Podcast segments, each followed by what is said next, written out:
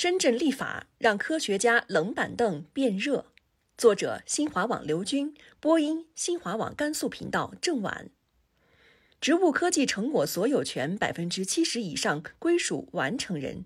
这是深圳特区报近日公布的《深圳经济特区科技创新条例》中的内容，把研发成果的所有权或长期使用权从出资部门转向这些科技成果的完成人或者团队。鼓励研究人员把研究成果变成科技企业。这个条例释放的是科学家的积极性，破解的是基础研究原创不足的困境。深圳卫视深市新闻法人微博刊文：这次立法能否点燃深圳原始创新力的灯塔？引述任正非自问自答道：“我们需要创新力，找到一个又一个的机会点。”如果我们把英国工业革命的指数定为一百的话，美国今天是一百五，我国是七十，中国缺的三十是原创。华为公司之所以能屹立于世界，与华为资助全世界的很多科学家分不开，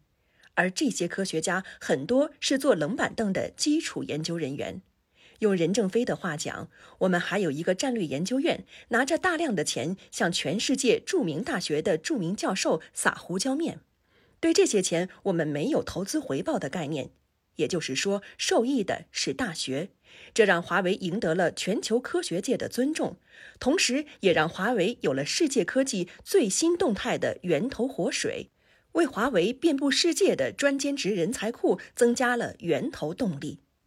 深圳经济特区科技创新条例对中国知识经济的引导，还有一些配套政策，例如确立公司同股不同权制度，并允许设置特别表决权的公司通过证券交易机构上市交易，从而保证上述股东在公司进行多次股权融资后，仍可以以较小的持股比例对公司享有控制权。